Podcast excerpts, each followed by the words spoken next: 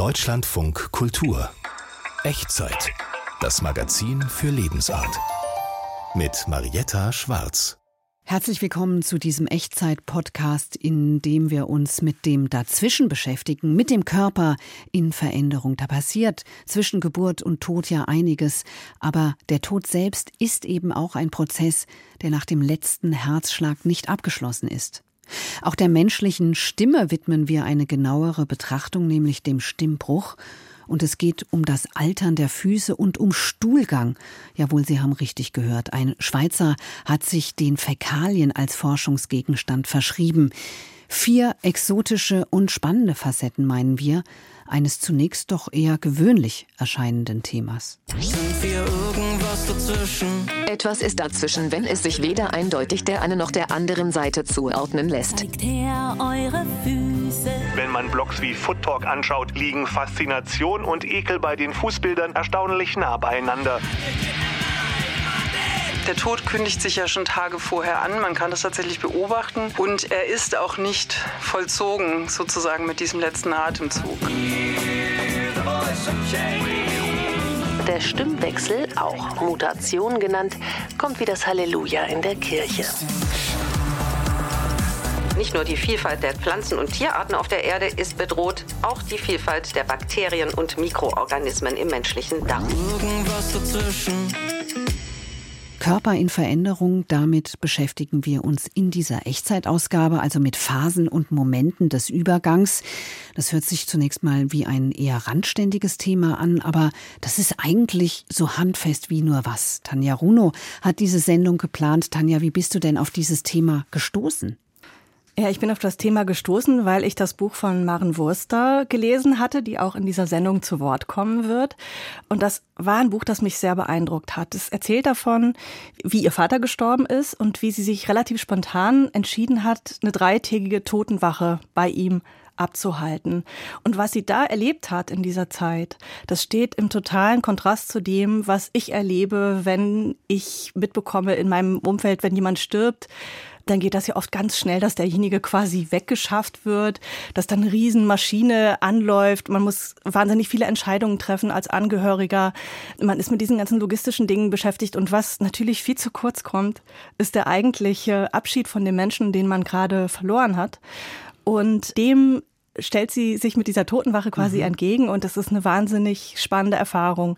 Und ein Ding, das sie beschreibt, ist, dass sie es eben nicht so empfunden hat, dass das Leben auf einen Schlag aus dem Körper weicht, sondern dass es eben diese Zeit des Übergangs gibt, wo aus einem lebenden Menschen ein toter Mensch wird und aus einem lebenden Körper ein toter mhm. Körper. Und da haben mich eben diese Momente des Übergangs angefangen zu interessieren. Ja, Übergänge, die uns ja auch irritieren, weil wir sie meiden vielleicht oder dem aus dem Weg gehen. Also zum Beispiel dem Tod gehen wir ja aus dem Weg. Ja, das sind natürlich auch immer Momente der Verunsicherung, also Momente, wo das eine schon vorbei ist und das andere ist noch nicht da und man weiß nicht, was kommt. Es ist verunsichernd, es ist irritierend und andererseits wahnsinnig interessanter Zustand so ein Lebewesen und somit natürlich auch wir Menschen, wir sind ja eigentlich ständig in Veränderung. Ne?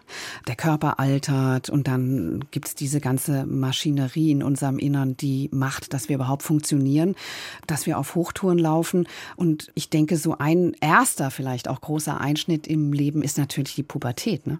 Ah, ich weiß nicht, ob das der erste große Einschnitt ist, aber es ist natürlich der, der einem sofort einfällt. Ja. Das ist das Paradebeispiel für so ein Übergangsstadium. Haben wir auch in diesem Podcast. Haben wir auch in diesem Podcast und zwar in Form der sogenannten Mutantenchöre. Mutanten? Was für ein Begriff überhaupt? Der hört sich an Zombie-mäßig. Science Fiction. Ja, total. Ich habe auch erst gedacht, das ist, klingt so ein bisschen zombie-mäßig, ist aber tatsächlich der Fachbegriff für Chorknaben im Stimmbruch. Okay. Aber ehrlich gesagt, ich will jetzt noch nicht zu so ja, viel verraten. Dazu kommen wir später im Podcast. Maren Wurster hast du eben schon erwähnt. Mit ihr habe ich mich ja dann auch hier im Studio verabredet. Herzlich willkommen im Studio. Ja, danke schön. Das ist ja erstmal sehr mutig, diese eigenen Erfahrungen niederzuschreiben und zu veröffentlichen. Ist es vielleicht sogar noch schwerer, da jetzt im Interview drüber zu sprechen? Nee.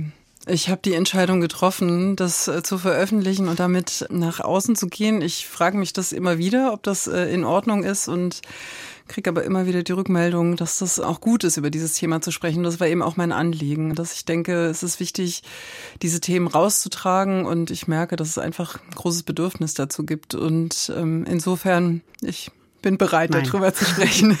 äh, die, allein dieses Wort Totenwache ist ja, ja, ich wollte jetzt sagen, vom Aussterben betroffen, ja, aber das ist da sind wir ja schon in einem ganz komischen Wortspiel drin.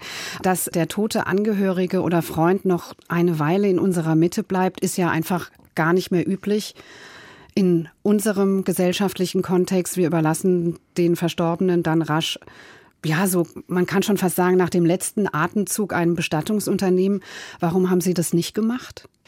Ich habe meinen Vater lange beim Sterben begleitet und mein Vater hat seinen Tod dahingehend dann auch vorbereitet, dass er mich eben bat, eine Bestatterin oder einen Bestatter zu finden. Und wir fanden eine Bestatterin und sie hat dann vorgeschlagen, eine Totenwache zu machen. Und ich habe sofort und intuitiv gewusst, dass ich das machen möchte, ohne dass ich irgendeine Idee davon hatte. Also ich kannte auch eigentlich nur dieses Bild. Ähm, und dachte so, jetzt habe ich mich so intensiv schon mit dem Sterben und dem Tod auseinandergesetzt und diese Erfahrung möchte ich machen. Ich möchte jetzt wissen, was da genau passiert. Und so bin ich im Grunde genommen zu der Totenwache gekommen. Mhm, weil es die Bestatterin vorgeschlagen hat, was, glaube ich, auch nicht jeder Bestatter tut.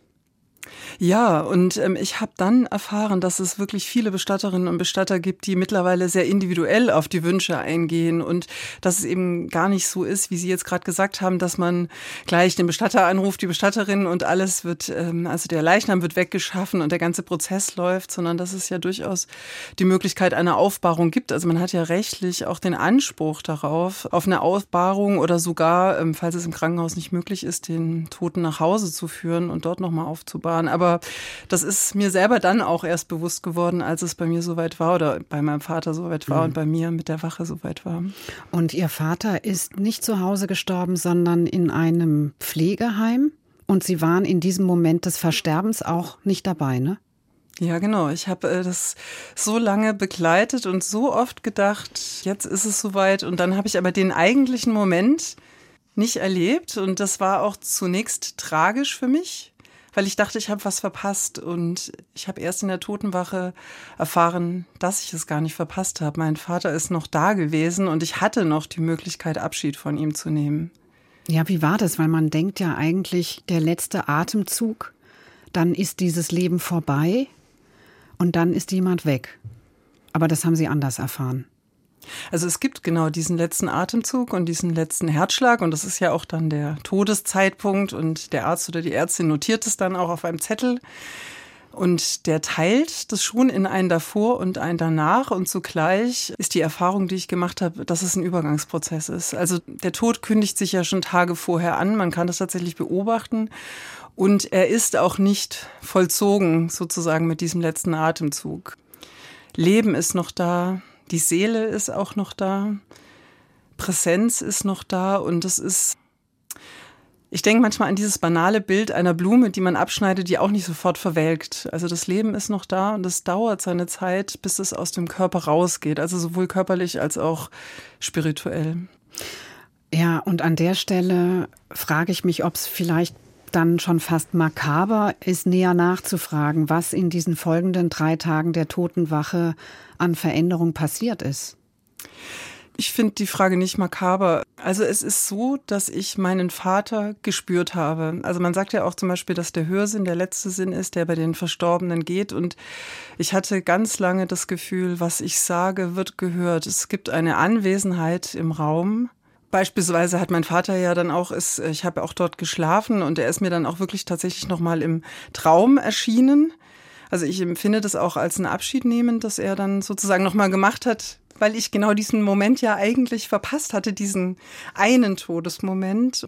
Und es ist tatsächlich so, also ich bin in meiner Wahrnehmung in diesen Tagen so fein geworden, dass ich irgendwann gemerkt habe, okay, jetzt löst sich aber wirklich was und das ist natürlich ein spiritueller Moment, der schwer zu beschreiben ist, aber es geht was auf und die Seele geht auch in gewisser Weise. Ich wusste irgendwann, jetzt ist es vollzogen, ganz am Schluss konnte ich wirklich sagen, okay, jetzt ist da ein toter Körper. Also das ist jetzt ein Leichnam und die Verwesung kann jetzt ihren Prozess tun. Und interessanterweise ist es ja dann tatsächlich auch so, dass ab dem dritten Tag das jetzt relativ rasch dann vonstatten geht. Also dass der Körper dann anfängt zu zerfallen, wenn man ihn nicht noch intensiv jetzt kühlen würde zum Beispiel. Mhm. Und diese körperliche Veränderung hat, äh, wenn ich Ihnen so zuhöre, vielleicht gar nicht so eine große Rolle gespielt, weil es um was anderes ging. Ja, also es ging um was anderes, aber tatsächlich auch diese körperliche Veränderung ist interessant. Also es war so, dass ich meinen Vater eben zusammen mit der Bestatterin gewaschen habe und was ich schon die Tage vor seinem Tod gemerkt habe, ist eben, dass die Wärme sich zurückgezogen hat im Körper. Und was mich unglaublich überrascht und auch sehr berührt hat, ist, als ich ihn, also ich habe erst sein Gesicht gewaschen, dann die Hände, die Arme und wir haben uns sozusagen zum Rumpf vorgearbeitet und das Blut läuft in den Rumpf zurück. Also man kann das auch richtig sehen. Der Rumpf ist dann, sieht eigentlich auf dem Rücken, sah das so aus wie so ein großer blauer Fleck im Grunde genommen. Und als ich den Rücken meines Vaters angefasst habe, war der ganz warm. Also da war das Leben noch drin. Und insofern ist es nicht nur was Spirituelles und was Seelisches. Also ich fand eben auch diese körperliche Betrachtung unheimlich interessant und auch heilsam. Und Sie haben das die ganze Zeit alleine gemacht? Ja, also nein, ja, genauso hatte ich mir das auch vorgestellt. So, oh Gott, ich bin jetzt drei Tage da ganz alleine, aber so war es gar nicht. Also zunächst äh, war meine demenzkranke Mutter auch öfters da, die eben auch dort im Pflegeheim war. Und ich habe die Totenwache mit ihr zusammen gemacht, was unheimlich schön war, obwohl ich zunächst sehr großen Respekt davor hatte. Aber sie hat mit ihrer auch lustigen Art und sie hat so viel am Totenbett gesungen und das war großartig, also weil das so eine ganz andere Stimmung reingebracht hat. Und ich habe auch meinen Sohn immer mal wieder geholt, weil mir eben auch wichtig war, dass er diesen Moment erlebt. Und dann sind die Pflegenden gekommen, also mein Vater war über zwei Jahre in diesem Pflegeheim und natürlich, also die mochten ihn und die hatten auch ein Bedürfnis, Abschied zu nehmen. Und die Sterbebegleiterin war da und zum Schluss gab es eben die Aussegnung. Da waren dann nochmal, ich weiß nicht genau, sechs oder acht Leute, sowas im den Dreh, waren wir alle nochmal da. Also es ist gar nicht so einsam eigentlich, obwohl mhm. ich natürlich auch viele einsame Momente oder einsam ist ja falsch, Momente zu zweit dann im Grunde genommen mit meinem toten Vater hatte. Jetzt haben Sie viel beschrieben, wie Ihr Vater sich verändert hat. Was hat es denn bei Ihnen verändert? Beziehungsweise, wie war denn Ihr Gefühl während dieser drei Tage? Also, man kann ja auch erstens mal total viel Angst vor so einer Situation haben. Man weiß nicht, was da kommt und dann ist da natürlich auch wahnsinnig viel Trauer. Also ich hatte Respekt und ich bin froh, dass die Bestatterin das auch mich, da an die Hand genommen hat und mich da begleitet hat, zum Beispiel mit dem Waschen und dem Ankleiden. Genau, es ist sehr, sehr viel Trauer da und die Totenwache ist in gewisser Weise auch eine Möglichkeit, genau diese Trauer zu leben. Weil also nach den drei Tagen geht's natürlich los mit Telefonaten, mit Bürokratie, ähm, Friedhof finden, Plätze finden, irgendwie Rentenversicherungen anrufen und so weiter. Und das ist wie eine Auszeit oder ich habe das ja auch mal als einen Raum ohne Zeit beschrieben, den man sich gönnen, wirklich gönnen kann, um seiner Trauer auch ähm, nachzugehen. Und ich habe wirklich verschiedene Formen der Trauer dort auch erlebt. Also ich habe ganz viel geweint, ich war aber auch ganz still und bei mir. Ich habe viel noch mit meinem Vater gesprochen oder ihm Dinge erzählt aus seinem Leben, die mir eingefallen sind. Ich habe gesungen, ich habe ja auch geschlafen und erstaunlicherweise extrem gut geschlafen, weil es irgendwie auch vollzogen war. Und es ist so eine Anspannung auch von mir abgefallen in diesen drei Tagen. Und da ich dachte so, ja, jetzt muss ich gar nichts machen. Ich muss nichts machen. Ich darf einfach nur sitzen in diesem Raum und oder auch schlafen. Und das habe ich dann eigentlich ganz gut gemacht. Mhm. Es ist ja noch gar nicht so lange her, dass es üblich war, dass so eine Totenwache zu Hause an der Tagesordnung war, wenn jemand verstirbt. Dann allerdings nicht so in dieser einsamen Situation, ich mit dem Toten, sondern dann kamen ja die Verwandten und die Freunde und die haben auch Abschied genommen. Würden Sie sagen, das wäre es wert, wiederbelebt zu werden oder dass wir zumindest darüber nachdenken, uns dafür oder dagegen zu entscheiden? Absolut. Also ich denke, jeder hat ja seine Trauer und seine eigene Trauer und nochmal an das Totenbett zu treten. Also das habe ich ja auch bei meiner demenzkranken Mutter erlebt. Also das ist was sehr Heilsames oder es kann etwas sehr Heilsames haben. Niemand muss das natürlich machen. Jeder hat ja seinen eigenen Weg. Aber ich kann mir vorstellen, dass es für viele gut ist, nochmal hinzugehen, nochmal zu sprechen, letzte Worte zu sagen. Und ich denke auch, niemand muss ja drei Tage machen. Aber ich würde jedem empfehlen, im Moment des Todes innezuhalten und sich zu fragen, möchte ich vielleicht noch ein paar Stunden haben? Also es passiert ja nichts Schlimmes in diesen Stunden und brauche diesen Moment noch, äh, mich auch von diesem Menschen oder von diesem Körper ja auch zu verabschieden. Also ich glaube, es würde uns sehr helfen und ich glaube auch, dass es uns den Schrecken des Todes nehmen würde. Also mein Vater hatte eine sehr schwere Krebserkrankung und er hat trotzdem einen friedlichen Tod gefunden. Und das zu erleben ist etwas, was mich auch ungemein tröstet und was sicherlich andere Menschen auch trösten würde. Maren Wurster über drei Tage Totenwache am Sterbebett ihres Vaters, diese Zeit des Dazwischen, hat sie auch in einem Essay festgehalten. Totenwache, erschienen im Leikam Verlag. Vielen Dank für den Besuch im Studio. Ja, danke schön.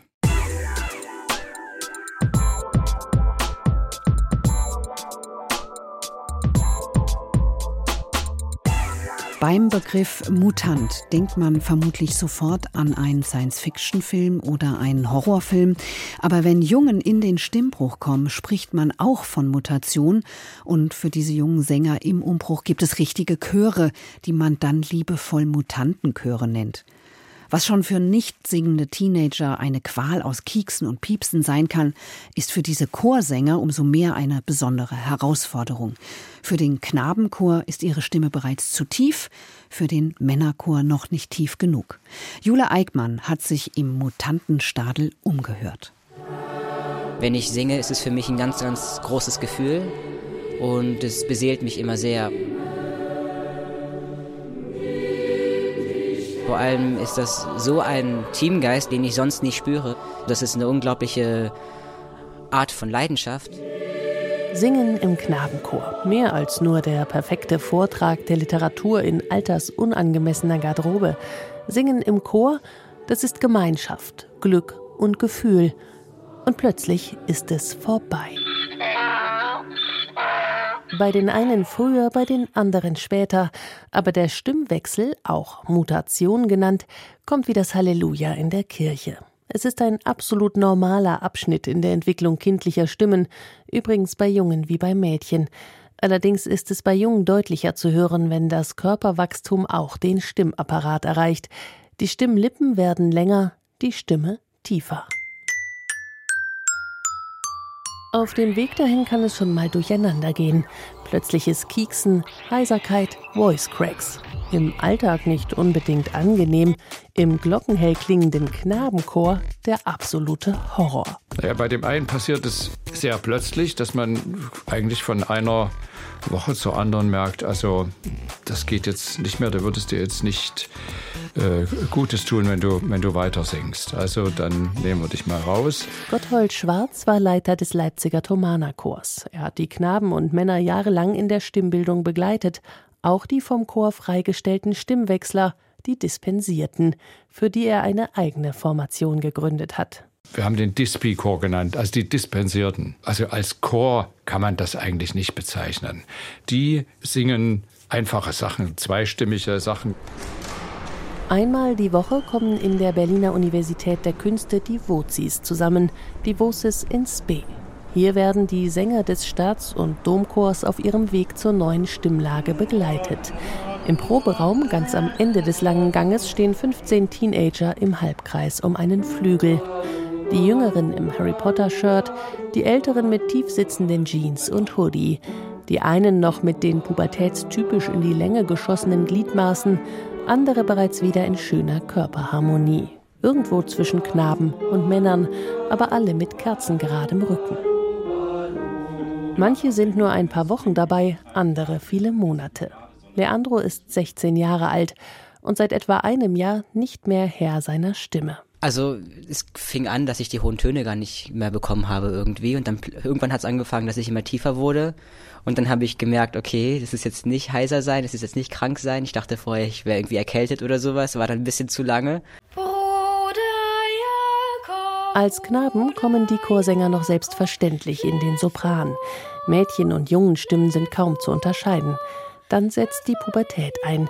Die Körperteile wachsen, allerdings verläuft das Wachstum von Kehlkopf, Brustkorb und Stimmbändern nicht unbedingt synchron. Bruder Jakob, Bruder Jakob. Der Singapparat ist noch nicht wieder eingespielt. Die Töne zu halten ist schwierig.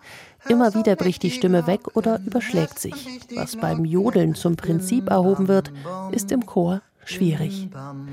Diese Phase des Dazwischen dauert unterschiedlich lang, von einigen Wochen bis zu einigen Jahren. Allgemein setzt die Mutation immer früher ein. Eigentlich so in den letzten 40 Jahren, 30, 40 Jahren hat sich das schon sehr nach vorn verlagert.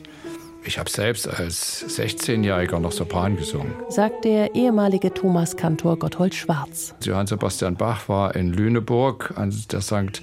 Michaelis Schule, hat dort sein Abitur machen können und musste kein Schulgeld bezahlen, weil er eben als Abiturient noch Sopran singen konnte. In der Regel kommen die Jungen heute mit 12 oder 13 Jahren in den Stimmwechsel, manche früher, andere später. Für einen Knabenchor bedeutet das ganz praktisch, dass er sich etwa alle vier Jahre komplett austauscht. Eine Herausforderung. Kaum sind die Sänger fit fürs große Konzert, müssen sie die Gemeinschaft schon wieder verlassen. Der erste Gedanke, den ich bekommen habe, war, scheiße, keine Konzerte mehr erstmal, auf jeden Fall. Im Konzertchor, im Staat- und Domchor hat es mir ganz, ganz viel Spaß gemacht. Und da waren natürlich auch alle meine Freunde, ne? Und da jetzt rauszugehen, ist natürlich schon eine krasse Sache. Um nicht ganz aus der Gemeinschaft zu fallen und natürlich auch um die bereits ausgebildeten Sänger für den Männerchor zu halten, gibt es die Stimmwechselchöre. Bis die neue Stimmlage im Männerregister gefunden und eingerichtet ist, arbeiten die Sänger hier theoretisch oder sehr sanft mit der Stimme. Auch Atemübungen und Gehörbildung wird Platz eingeräumt. Vor allem aber ist Zeit, sich und seine Stimme kennen und einschätzen zu lernen. Ob es letztlich ein Bass wird, ein Bariton oder ein Tenor, wenn sich das neue Stimmspektrum in der Postmutationsphase gefestigt hat, geht es in einem neuen Chor weiter. Bis dahin ist Zeit herauszufinden, wer man ist, im Raum dazwischen. Jule Eickmann über Chöre für Jungs im Stimmbruch. Und jetzt noch ein Blick nach unten auf unsere Füße. Wo sieht und wo spürt man die Verwandlung im Laufe eines Lebens besser als an den Gliedmaßen, die uns durch unser ganzes Leben tragen, auf denen wir unterwegs sind? Auch in der Popkultur sind die Füße längst entdeckt worden in sogenannten Fuzis, Selfies also, die man von seinen Füßen macht und auf TikTok oder Instagram veröffentlicht. Auch das ein Dazwischen, zwischen Faszination und Ekel, wenn man die Füße überhaupt mal zu sehen bekommt. Viele Menschen halten sich da ja doch bedeckt mit. Äh, für viele sind Füße immer noch so ein Tabuthema oder sind eklig. Ich finde, Füße sind praktisch, die können verletzlich sein, die können sinnlich sein und ich glaube, da liegt halt so diese Faszination.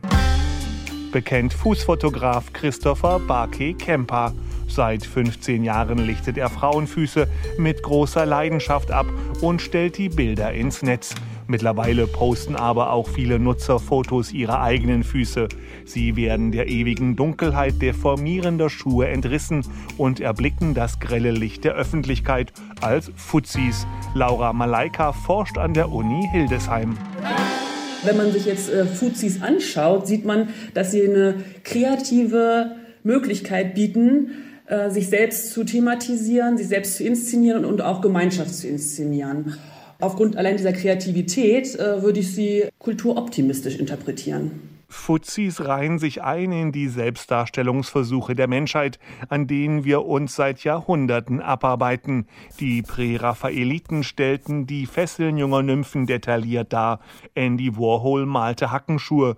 Und in postmodernen Zeiten werden Fußabbildungen Teil unserer fragmentierten Identität. Auch sie dienen wie das Selfie der Selbstvergewisserung. Das heißt, dass Identität nicht in der Essenz im Innen irgendwie stattfindet, sondern wir eben immer erst übers Außen auf uns sozusagen zurückkommen. Und das Fuzzi könnte dann jetzt eigentlich, indem wir also im Blick auf uns selbst ganz spezifisch unsere Füße fokussieren, eigentlich auch irgendwie als ein Blick auf den Grund verstanden werden, auf dem wir eben buchstäblich stehen. Vermutet Christina Steimer von der Hochschule für Philosophie in München. Ich fotografiere meinen Fuß, also bin ich. Das Internet ist voll mit Fußcontent und die Reaktionen auf Fußfotos gespalten. Eine klar erotische Inszenierung geht vielen zu weit, wenn Travis Baker beispielsweise die Fußsohlen von Courtney Kardashian küsst. Der Fetischismusverdacht steht im Raum. Das sind immer Triggerpunkte, die irgendwann gesetzt werden. Oft in der Jugend, oft durch einen ganz besonderen Anlass. Und wenn das nachher so ist, dass sie nur noch mit diesem Fetisch, den sie sich irgendwann angewöhnt haben, Sex haben können, dann haben sie ein Ausschließlichkeitsproblem. Die neue Popularität der Fußbilder könnte demnach einfach ein Ausdruck einer sexpositiver werdenden Gesellschaft sein, die sich für verschiedenste Vorlieben öffnet. Wenn man Blogs wie Foot Talk anschaut, liegen Faszination und Ekel bei den Fußbildern erstaunlich nah beieinander. Zwischen ästhetisch aufreizenden Damenfüßen und elegantem Schuhwerk finden sich auch die durchnässten Stiefel von Soldaten und die zugehörigen Füße mit Erfrierungen, Blasen und abgestorbenen Zähnen. Es ist auch so, dass die äh, Füße letztendlich in unserem Kopf immer nur was zu tun haben mit negativen Gedanken im Sinne von ja Stinkefüße, im Sinne von äh, tut weh, Einlagen, krumme Füße, hässliche Zehen. Fußpilz, Nagelpilz und was es alles so gibt. Sagt Carsten Stark, Deutschlands einziger Fußkartograf. Er glaubt, gesunde Füße signalisieren, auch auf Bildern, Vitalität. Nicht umsonst heißt sein erstes Buch zum Thema Füße gut, alles gut. Also wenn der Fuß gesund aussieht, über die Haut, über die Nägel, dann glaube ich, ist ein Fuß schön. Je weniger er, ich möchte es mal wieder sagen, drangsaliert wird, eingeschränkt wird, in zu kleine Schuhe gesteckt wird, wie oft läuft man barfuß, was eigentlich unsere natürliche Verhaltensweise wäre. In unserem Leben laufen wir 130.000 Kilometer mit unseren Füßen dreimal um die Welt. Davon zeugen die mit Hornhaut und Hühneraugen überzogenen Füße von Senioren. Mit gelb eingerollten Zehennägeln erinnern sie an Wurzeln alter Bäume, die das Leben geformt hat. Die Verwandlung des menschlichen Körpers innerhalb einer Lebensspanne wird an den Füßen besonders deutlich, erklärt Barfußcoach Ben Grümer. Ein kindlicher Fuß oder ein Babyfuß, der ist noch sehr, sehr unberührt. Das heißt, ähm, er hat noch eben wenig Schuhe äh, getragen oder hat noch nicht äh, die Zeit gehabt, sich anzupassen. Wenn wir dann jetzt mal einen Fuß nehmen, der eben vorne sehr spitz zusammenläuft, wo sich vielleicht der dicke Zeh so ein bisschen verformt hat, dann sind das schon große Unterschiede zu erkennen. Ich sehe es so, dass ein Fuß viel verrät darüber, wie der Mensch äh, mit ihm umgegangen ist die letzten Jahre. Das kann man schon am Fuß erkennen, ja. Ja, die Verformungen durch das Leben. Matthias Finger über Füße und vor allem Fußcontent in den sozialen Medien. Und jetzt wagen wir uns in diesem Echtzeit-Podcast in absolut tabuisierte Regionen vor. Darm mit Scham war vor neun Jahren mal ein Bestseller, in dem es um die menschliche Verdauung ging. Für manche damals auch schon ein Tabubruch. Aber Tanja, du bist ja tatsächlich auf einen Wissenschaftler gestoßen, der sich akribisch mit Stuhlgang beschäftigt. Ja, tatsächlich bin ich auf einen Schweizer Wissenschaftler gestoßen, der sagt, Artensterben gibt's nicht nur überall um uns herum in der Umwelt, sondern tatsächlich findet das auch bei uns im Darm statt. Und er sagt, das ist total kritisch, weil wir deshalb künftigen Krankheitserregern und so weiter nicht mehr genug entgegensetzen können. Wir brauchen ein möglichst diverses Mikrobiom, um uns zu wappnen für die Herausforderungen der Zukunft. Mhm. Und deswegen sammelt er Stuhlproben aus okay. aller Welt, friert die in einem riesigen Kühlschrank ein, nach dem Vorbild der Samenbanken, die man so kennt, die Saatgut aufbewahren für nachfolgende Generationen. Das hört sich natürlich erstmal ein bisschen eklig an. Hört sich super eklig mhm. an, ehrlich gesagt. Aber natürlich auch total interessant, weil er sammelt genau in solchen Gebieten, die eher so ein bisschen abgelegen sind, wo die Ernährungsgewohnheiten eben anders. Also er muss auf Diversität setzen und es ist natürlich total interessant, wie mit Hightech sozusagen diese ursprüngliche Lebensweise oder die Produkte, die äh, aus so einer ursprünglichen Lebensweise resultieren, dann konserviert werden sollen. Das heißt, der Stuhlgang von einem Indigenen, zum Beispiel im Amazonaswald, ist möglicherweise vielfältiger, ist wahrscheinlich interessanter für ihn als meiner. Ich glaube, die Vielfalt der verschiedenen Proben ist für ihn interessant, aber ähm, sicher ist er auch in sich vielfältiger, ohne dass ich jetzt Mikrobiologe wäre. Was mir eben gut gefallen hat, ist dieses Bild, wie Menschen solche Kühlschränke mit diesen sehr kuriosen Proben vollladen, ohne so hundertprozentig mhm. zu wissen, was eigentlich damit in der Zukunft geschehen wird. Und dass uns die Exkremente der Vergangenheit in der Zukunft einmal retten werden. Das fand ich auch sehr schön. Katrin Hondel hat diesen Wissenschaftler besucht. Eine Art Arche Noah für die Darmflora ist das Ziel. Denn nicht nur die Vielfalt der Pflanzen- und Tierarten auf der Erde ist bedroht, auch die Vielfalt der Bakterien und Mikroorganismen im menschlichen Darm. Deshalb werden in der Schweiz nun Stuhlproben aus aller Welt gesammelt. So wie im Global Seed Vault, dem globalen Pflanzensamentresor in Norwegen, Saatgutproben aus aller Welt lagern, soll der Microbiota Vault in der Schweiz der mikrobiotische Tresor der Menschheit für spätere Generationen sein. Wir müssen das Mikrobiom, die verschiedenen Bakterien, die das Mikrobiom wirklich bilden, müssen wir bewahren, bevor sie wirklich verschwinden und dann eigentlich äh, nicht mehr da sind und auch nicht mehr äh, wieder ausgesetzt werden können. Also die Idee ist eigentlich wirklich bewahren, damit man sie dann, um die Analogie zu nehmen, wieder ausbilden könnte, wenn das nötig ist. Pascal von Esch ist Mikrobiologin an der Universität Lausanne im Labor der Fakultät für Medizin und Biologie erforscht sie, wie die menschlichen Exkremente mit ihren komplexen Bakterienkulturen am besten eingefroren und gelagert werden können. Bakterien, wenn man die einfriert bei minus 80 Grad, muss man aufpassen, dass keine Wasserkristalle sich bilden, weil diese Wasserkristalle dann die Zellen beschädigen können und dann die Bakterien sozusagen tot sind. Das ist natürlich sehr wichtig für den Volt, weil wenn man die Bakterien so lange aufbewahrt, will man auch sicher sein, dass man da dann lebende Bakterien noch drin hat in 10, in 50, in 100 Jahren. Die wertvollen Stuhlproben und Bakterienkulturen befinden sich in einem kleinen Bereich des gut 50 Quadratmeter großen Laborraums. In Regalen stehen gläserne Flaschen mit bräunlichen Flüssigkeiten und Dosen, in denen Schlieren kleinster Partikel zu erkennen sind. Die Regale und auch der Labortisch mit den Forschungsinstrumenten sind mit einer durchsichtigen Plastikfolie komplett abgedichtet. Denn die Mikroorganismen dürfen nicht mit Sauerstoff in Kontakt kommen. Für ihre Arbeit muss Pascal von Esch in fest installierte schwarze Handschuhe schlüpfen. Ich kann mal in die Handschuhe reingehen. Man muss hier mit speziellen Handschuhen rein, weil man natürlich äh, auch hier keinen Sauerstoff reinbringen sollte. Da gibt es verschiedene Bakterienkulturen und hier zum Beispiel sieht man die Bakterien, die gewachsen sind. Hier die einzelnen Punkte, das ist immer ein Häufchen von Bakterien, die gewachsen sind und die wir dann analysieren können. Zurzeit arbeitet Pascal von Esch mit Stuhlproben von Menschen aus Äthiopien, aus Laos und der Schweiz. Und schon hier zeigen sich mikrobiotische Besonderheiten je nach Weltregion. In Äthiopien, ähm, das sind Gemeinschaften, die mit ihren Tieren auch von einem Ort zu den anderen ziehen. Die leben vor allem mit und von ihren Kamelen essen sehr viel Kamelmilch, eine Diät, wenn man so sagen kann, die sehr stark milchbasiert ist. Und da sieht man auch direkt im Mikrobiom, wo es zum Beispiel sehr viele Bifidobakterien gibt, die man normalerweise bei Kindern sieht, die die Muttermilch noch kriegen. Und es ist wirklich ein Mikrobiom, das, äh, wenn man es global vergleicht, wirklich einzigartig ist.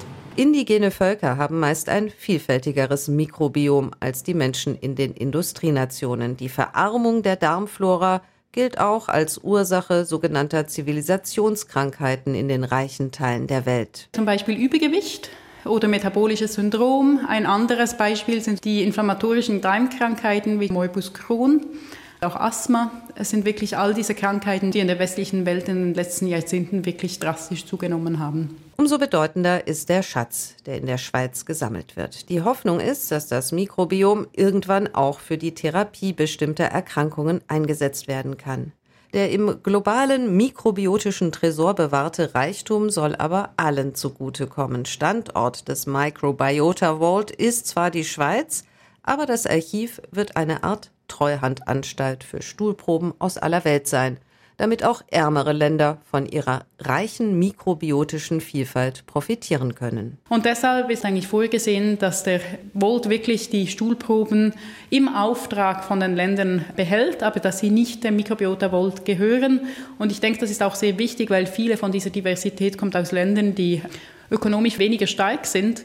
Und ich glaube, es ist auch wichtig, dass man ihre Interessen schützt und nicht einfach die Bakterien sozusagen holt und dann hier im Westen für irgendetwas benutzt, von dem sie dann gar keinen Nutzen haben. Katrin Hondel über Stuhlproben aus aller Welt, ein Schatz, für den man noch die richtige Schatztruhe sucht. Und das war unser Echtzeit-Podcast dazwischen über körperliche Veränderungen. Ich bin Marietta Schwarz. Danke fürs Zuhören.